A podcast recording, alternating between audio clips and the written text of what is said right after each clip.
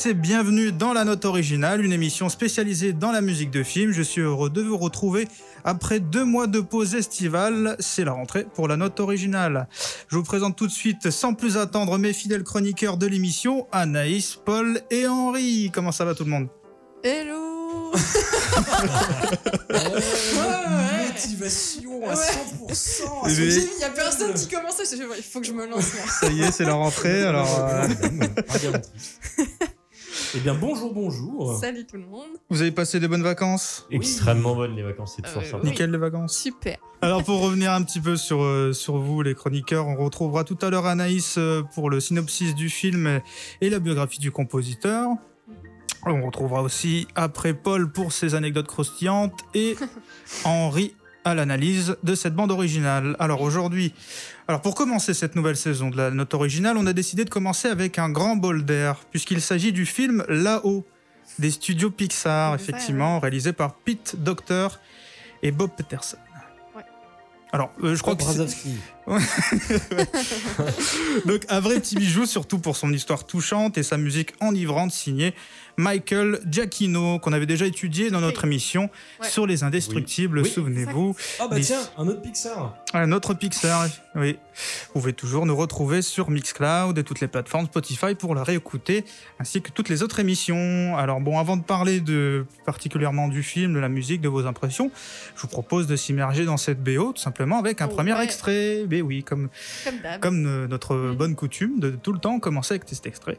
Alors on écoute bien sûr le titre Married Life Oui. que vous connaissez tous, donc Mhm. euh, vie de mariage, vie, vie de Oui, mariée, vie de mariée. Marital. voilà, vie maritale, voilà. Vous Ouais, avez tous ça. pleuré dessus. Voilà, oui, la musique du prologue qui reprend à la fois le thème principal, mais aussi retrace la vie de couple de- du personnage de Carl et de Ellie, Ellie. composé donc par Michael Giacchino. C'est tout de suite sur RPL Radio.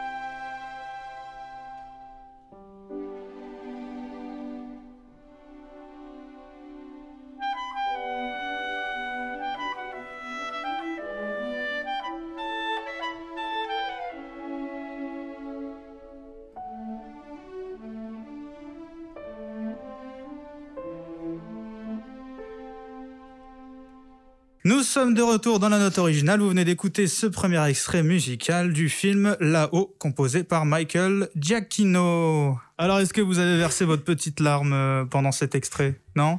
Bah, Oui, ouais. Est-ce que Vous avez été nostalgique pendant les films surtout, quoi. Quand- Non, mais les quand il y a la musique. Le Bah film, bien sûr, vous la- vous La l'avez tous vu. renvoie en fait. hein. Ouais. Hmm?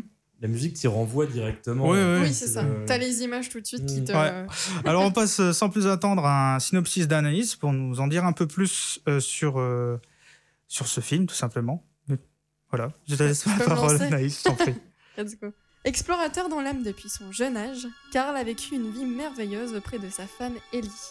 Depuis que cette dernière est décédée, Karl n'est plus qu'un vieil homme grincheux qui a perdu le sourire.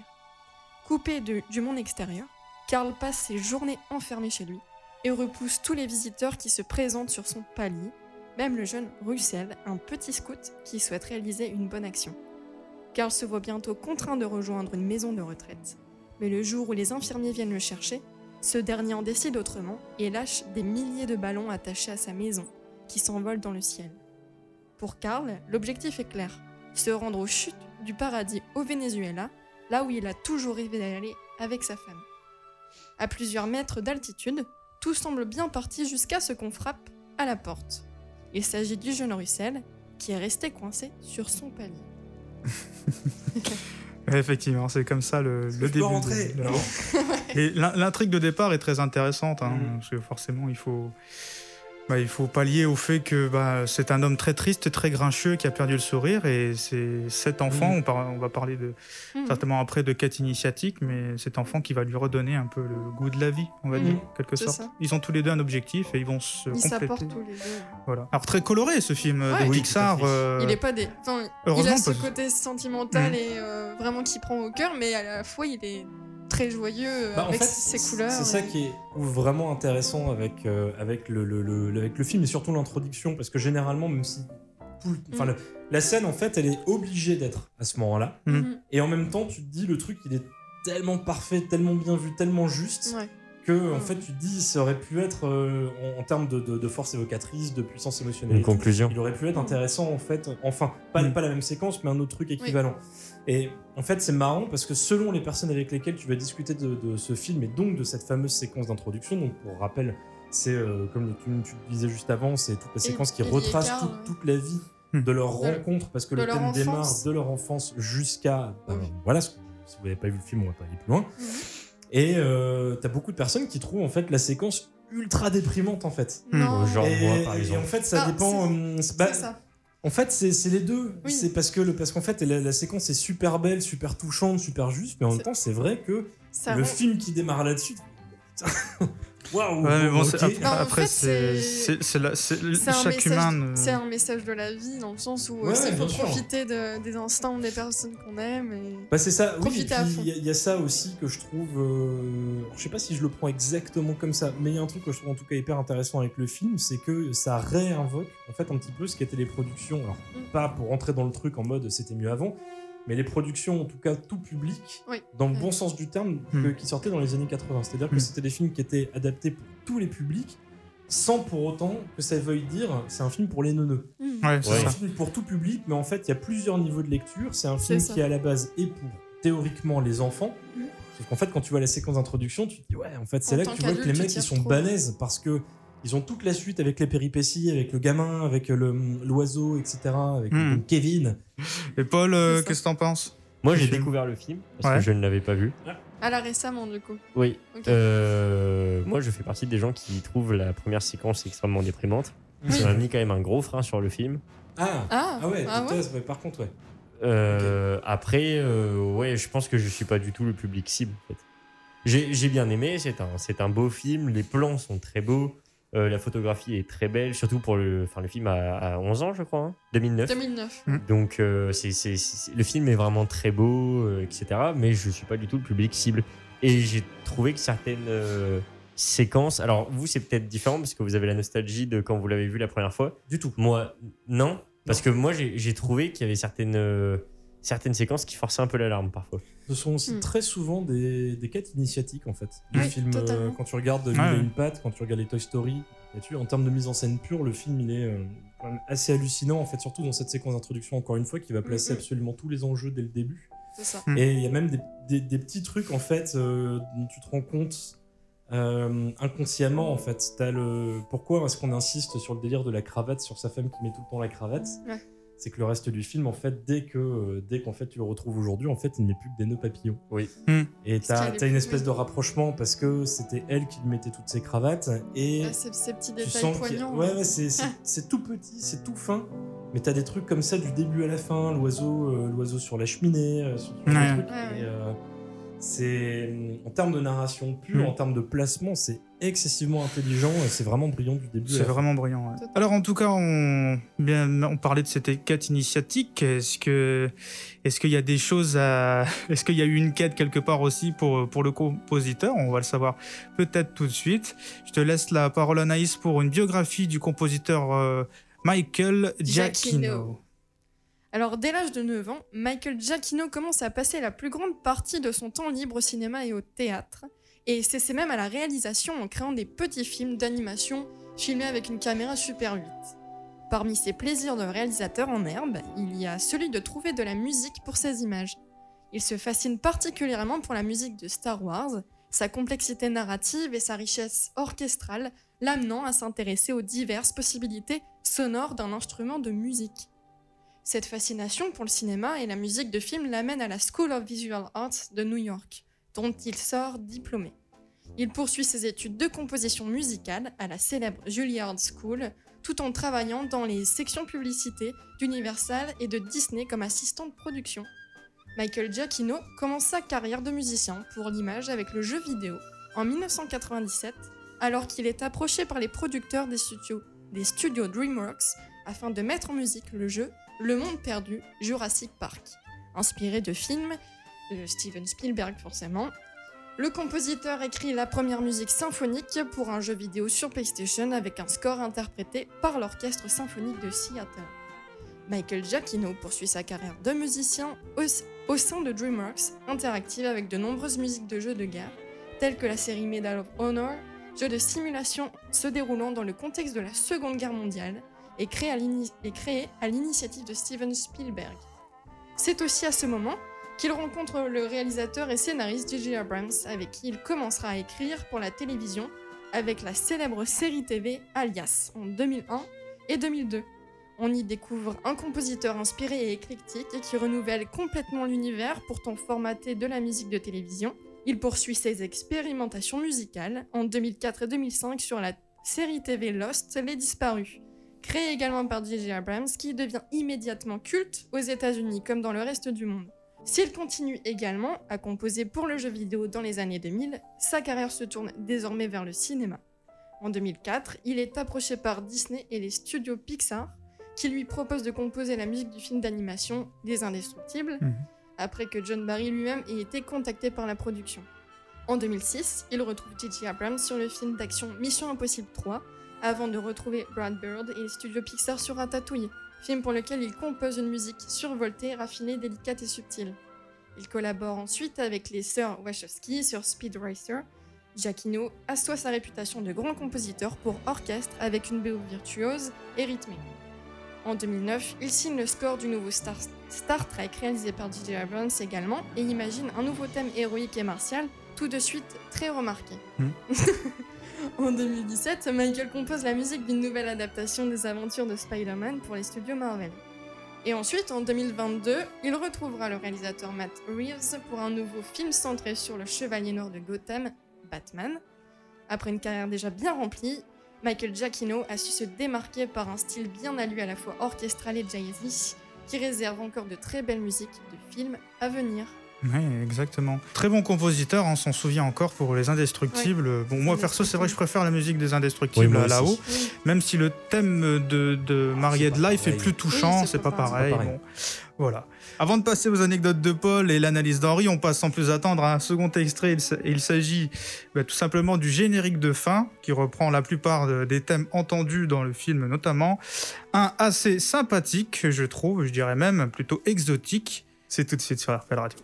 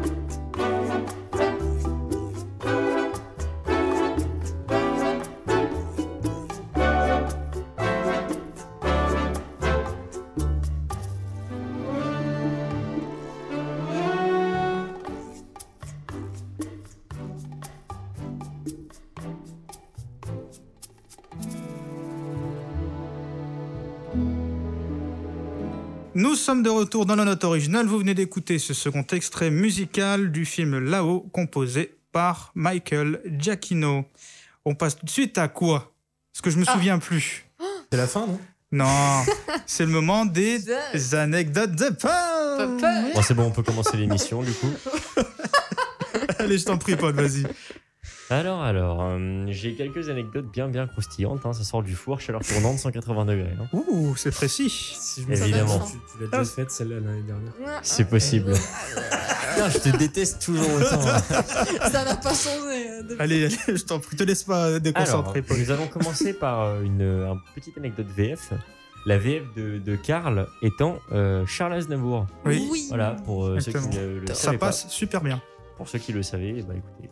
Et T'as vu, je me suis retenu de le dire, j'ai fait, j'ai fait le dire juste avant. Tu m'as vu le noter là, Oui. J'ai mis ça- ça m'est- Et, Il j'ai pas vu, le j'ai dire, vu il va ses yeux dire. faire. Oh là là, ouais, ça m'est revenu. Voilà. Secondo. Il est très calme aujourd'hui. Dans quel ordre allons-nous? Nous allons aller euh, dans celui euh, que, que j'avais choisi en premier. Alors sachez que scientifiquement, le projet de Karl est possible. Voilà. C'est-à-dire Euh, de- de- d'attacher des ballons à sa maison. Ah ouais Scientifiquement, ça serait possible de faire voler sa. Donc, si on considère qu'une maison américaine de la taille à peu près de celle de Karl pèse entre 50 et 56 tonnes, Ouais. il faudra environ 5 fois plus de ballons que ce qu'il a là. Ouais. C'est-à-dire, il faudra environ 50-60 000 ballons Hmm. pour pouvoir la faire voler. Ça fait quelques ballons, mais euh, Ça fait vaut beaucoup. peut-être le coup d'essayer. Ouais. Eh bien, c'est ce que s'est dit un prêtre brésilien en 2008, donc Oui, euh, voilà. un, an, un Yes. an avant euh, la sortie du film. Il s'est dit, bah tiens, je vais m'accrocher à une chaise et des ballons à hélium et je vais essayer Ah de ouais. voler. Et donc, Eh ben, figurez-vous qu'il a réussi. il s'est cassé la gueule. Et il est mort. Ah, Non. malheureusement. Bah, il a chuté en fait, les ballons, ils ont. Ils l'ont pas retrouvé, Non, il a non, disparu. Il est mort parce qu'il est monté trop haut et que. Non. il- Ah bah, oui, euh, Ah, c'est pas- manque d'oxygène, machin. Et il est mort. C'est chaud. Non. Voilà, il n'a pas pensé à claquer des ballons. Bah ouais, moi Bah, j'aurais faut- claqué bah, un petit même ballon. si tu claques des ballons, euh, la chute. euh, Bah, te- un, Non, mais, un à enfin, la pour- fois, pour tout faire- doucement. Pour faire redescendre. Oui, doucement. ouais. Je sais pas, moi. Ah, je sais pas, mais C'est une il, sacrée- il est c'est plus une proche de anecdote. Dieu Il maintenant. était pas prévoyant, quoi. C'est une anecdote euh, C'était pas positive. très marrant comme anecdote en fait. Oh. bon, ça, ça dépend pour qui. Ça l'a rapproché de Dieu pour un prêtre, c'est marrant. J'avoue, c'est ce que j'allais C'est dire. un aller direct, quoi, vraiment. Ah, magnifique. pour conclure, pour conclure, sa- sachez que Paradise Island Oui. euh, existe vraiment. Oui, tout à fait. C'est inspiré d'un lieu réel euh, qui se trouve donc réellement au Venezuela, puisque c'est en fait les chutes d'eau qui représentent le croisement entre la Guyane, le Brésil et le Venezuela. Oui. Euh, c'est un On a endroit. perdu Anaïs. Vous l'entendez Anaïs. Elle est en fou rire derrière le studio. Voilà. C'est un endroit où Pete Docter s'est rendu Oui. pour essayer de Ouais. trouver euh, euh, des inspirations pour son film et il a vu cet endroit et il s'est dit il faut que je fasse un truc ici. Sur les, sur les bonus du Blu-ray, t'as un Mm. documentaire d'une vingtaine de minutes où c'est ça en fait? D'accord. Tu, tu- tu ok. vois, c'est tout le, tout le repérage qu'ils ont fait, les, les dessins sur place, etc. Parce qu'ils ont été une petite équipe, hein, une dizaine de personnes, ils ont été là-bas. Et avec photos, et euh, ils ont dessiné sur place, et tu les vois en fait. hein. Tu vois vraiment le, la fameuse, euh, fameuse cascade en fait, Ouais. euh, Ok. où ils se posent. C'est un, vrai- c'est un lieu qui existe réellement. C'est un- Ouais. Il existe réellement, ouais. Alors, pas exactement peut-être comme ça, mais en tout cas, ils. Bah, bah, bah, quasi, mais, en mais fait. presque, quoi. Quasi avec, Similaire, avec, quoi. le, avec le, le, le, le- le- le petite barre, on va dire, Ouais. de rocher en plus sur le côté. Enfin, c'est presque vraiment le même truc. À voir. Bon, super. Bah, merci beaucoup pour ces anecdotes, Paul. Merci pour Anaïs aussi euh, tout à l'heure pour le synopsis et le- la biographie. Et on passe maintenant à la note originale, à l'analyse. l'analyse d'Henri. Euh, je t'en Moi, prie, Henri, pour, euh, toujours. pour analyser- ça. en détail cette, euh, cette musique de Michael Jackson. Oui Un entrain exceptionnel. Ah oui, totalement. Allez. Bon bref, allez. euh, bah du coup, et voilà, on a, on a, on redémarre nous cette semaine et bon, comme toute rentrée, euh, parce qu'on a tous connu ça, hein, Ouais, la ouais. rentrée des classes, la veille où t'as pas envie d'y aller, t'as le lobby. t'as Mais bon, on n'a pas de, on n'a pas de cartable, donc ça va. Non. Et le prêtre tout à l'heure, il a Euh, connu la rentrée atmosphérique. J'ai oh là là. Et donc. Et donc, bref, avec cette rentrée, comme d'habitude, le temps, lui, va commencer à changer, les feuilles vont bientôt tomber. Et une rentrée, normalement, ça a un côté soit cool, soit un peu maussade. Et ben nous, pour accompagner tout ça, on démarre notre deuxième saison par là-haut et la séquence d'ouverture. comme Voilà. Paul nous a dit, qui est certes magnifique, mais bien un petit peu crève-cœur au possible. Ah. Donc, euh, toi, cher auditeur qui nous écoute, euh, prends bien ça dans ta gueule en plus. Hein, on sait jamais, ça va peut-être te motiver ou non. Bon, bref, euh, plaisanterie mise à part. Euh, c'est bien en fait de démarrer avec cette séquence-là, en tout cas je parle du film, parce qu'en réalité, aussi bien narrativement, donc sur le, sur le point de vue scénaristique et visuel que musical, tout va se mettre en place dès cette séquence symboliquement et au Mm. niveau de ce qui va être placé dedans, et au niveau des thématiques. Alors, ce qu'il faut déjà euh, déceler en fait quand vous écoutez un petit peu la bio, c'est ce que euh, Umberto a passé euh, dès le début, c'est que le film va reposer principalement sur deux thèmes, majoritairement. Mm. Ces deux thèmes-là étant d'une certaine manière dans une dynamique selon les orchestrations assez proches, quand je parle d'orchestration ou même de réarrangement. Le premier thème sera celui de Muntz, qui va être donc euh, qui est le grand aventurier et qui est présenté dès la séquence d'ouverture comme un grand aventurier et qui va être un des objectifs en fait indirectement euh, que le couple va se fixer parce que c'est un lieu que lui a découvert et vers lequel ils veulent aller. Et donc le film démarre avec ce thème-là et ça va opérer donc encore une fois presque comme un appel à l'aventure ou plutôt une annonce de l'aventure qui arrive, une aventure qui est rêvée exotique parce qu'encore Ouais. une fois ils veulent installer leur maison et aller habiter là-bas. Sauf que le petit Karl en sortant de la euh, séance de cinéma et en rentrant chez lui va tomber au final sur une toute autre sorte d'aventure, à savoir Ellie. Donc sa future moitié, la personne avec laquelle il va passer toute sa vie. Oui. C'est alors que nous est présenté le second grand thème du film et qui deviendra la charpente thématique et musicale de celui-ci, le thème d'Ellie qui représente son âme, également l'âme du film, et celle qui va accompagner Karl dans toute sa vie et au-delà de son départ à elle, puisque en fait le thème va continuer à intervenir le reste du film et ça va être sa dynamique à lui. Donc c'est une idée qui est assez euh, magnifiquement retranscrite dans la touchante et déchirante longue Mm. intro du film dont on ne fera dé- décidément que parler pendant tout le reste de cette émission. et le tout dans une répétition du thème, euh, celui-ci se parant alors de multiples articulations tonales, c'est ce que vous disiez juste avant, en fait, de par le, le- le fait que le thème revient souvent. Un thème qui va être donc enjoué, amoureux, aventureux, mais aussi grave, intimiste et relativement mélancolique. Mm. C'est que c'est un thème qui est joué en 1, 2, 3, On qui est le rythme de la Ah, valse. oui, oui, oui. Et donc, il y a une rythmique assez obsédante qui revient, donc le 1, Ouais. 2, 3, 1, 2, 3, 1, 2, 3, quand on vous apprend à danser la valse, si vous Ouais, avez fait oui, ça oui, un jour, Oui, oui. pour les, bah, pour les spectacles de l'école, vous avez bien tous fait ça. Et euh, c'est une rythmique assez obsédante et tournoyante, donc comme la danse en elle-même et comme la vie en elle-même, en fait. Et de là, Giacchino donnera euh, une aura très particulière à sa musique, donc une tonalité nostalgique, sensible, un peu désuète, euh, surannée même, avec des accentuations et sonorités et rythmiques presque passées. Puisqu'on va avoir des articulations et le, le fait que ce soit le- le- le- la, la trompette avec un, euh, avec une sourdine, Une euh, qui- est ouais. mise dessus, euh, donc euh, ça va avoir des accentuations de jazz, ou alors donc cette, cette euh, rythmique 1, 2, 3, donc la valse qui est un truc qui est quasiment plus, euh, plus, plus fait du tout aujourd'hui. Euh, c'est des rythmiques donc un petit peu passées, donc l'histoire d'amour ayant démarré il y a bien longtemps, et Karl est aujourd'hui un vieil homme, euh, tout simplement esselé, un peu aigri, dépassé, en décalage avec son environnement désormais. Hmm. Donc la musique, elle est également à son image, qu'on ne va pas retrouver par la suite dans tous les thèmes d'action, où là on est dans du Giacchino pur jus dans ce qu'il va faire dans, euh, après. Hmm. Dès qu'on revient à ces thèmes-là, que ce soit le thème de Muntz qui va agir également sur eux, parce que c'est une sorte d'objectif euh, que eux s'étaient fixés en tant que couple, donc Karl et Ellie, et puis les, accentu- les accentuations et les tonalités du thème principal, même quand elles sont jouées euh, de manière un, sont peu plus, un peu plus grande, etc., on va avoir ce côté effectivement un petit peu lancinant et tout ça. Et donc tout ça, ça va être euh, une flamme qui sera réanimée, euh, finalement ravivée chez Karl par une promesse faite il y a bien longtemps croix de croix de fer. Et euh, dès lors, en fait, une nouvelle aventure démarre, celle vers laquelle en fait sa femme voulait le, réori- le réorienter depuis le début. Donc en gros là-haut, c'est quoi? C'est une histoire d'amour.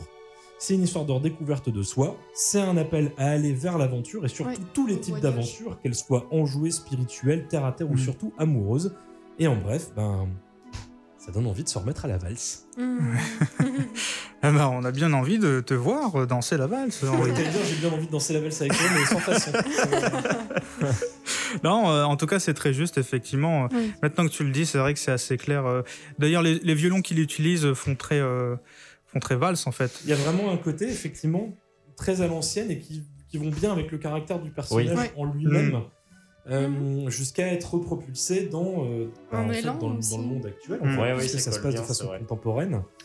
Euh, Ouais. donc ouais, ça, passe, ça passe très très bien. Bah, merci beaucoup, Henri, pour, pour cette analyse. euh, complète, hein, comme d'habitude. Euh, nous, bah écoutez, bah, c'est la fin de l'émission. C'est la fin de l'émission. Bah oui, c'est passé très très vite. Euh, c'est vrai que on est tellement content de se retrouver que c'est parfois difficile de se dire que le temps passe très vite. Et en même Mhm. temps, c'est normal parce qu'on s'apprécie c'est bien. le temps qui court. Alors tu vois, par exemple, ça c'est une musique qu'on n'entendra jamais dans la note non, originale. merci. non, non. Ça Bref. va. En tout cas, bah. C'est hum, la version française, hein, genre par un vieux band de merde. c'est surtout ça le détail qu'il fallait retenir. Nous, on se retrouve euh, du coup la semaine prochaine pour une nouvelle euh, musique à étudier. Oui. Euh, et puis, bah, je rappelle aussi que on est toujours euh, sur Mixcloud, sur euh, Spotify. Spotify euh, et iTunes. iTunes Les plateformes, on est partout. Venez, venez, venez écouter en masse. pour écouter. venez, venez. C'est pas cher. pas cher. Voilà. Bon, allez, en tout cas, on vous souhaite une agréable journée à vous tous. On vous Ou souhaite- soirée, ou matinée. Oui, ça dépend Selon en quel. moment euh, Bon vrai. Bon appétit si vous écoutez en écoutez Oui, joyeux- Joyeux Noël. ou sous Et la Noël. douche. Joyeux Noël et une très bonne année, hein, on sait Ah jamais. oui, parce que peut-être que vous allez réécouter l'émission bien plus tard. Ah bah oui, bah oui. Bonne année 2023, euh, bonne année euh, 2057. Ouais, exactement. C'est ça. Allez, une, une À bonne plus. journée à tous en tout cas. Salut Salut, à la Au revoir. Au revoir. Salut. Salut.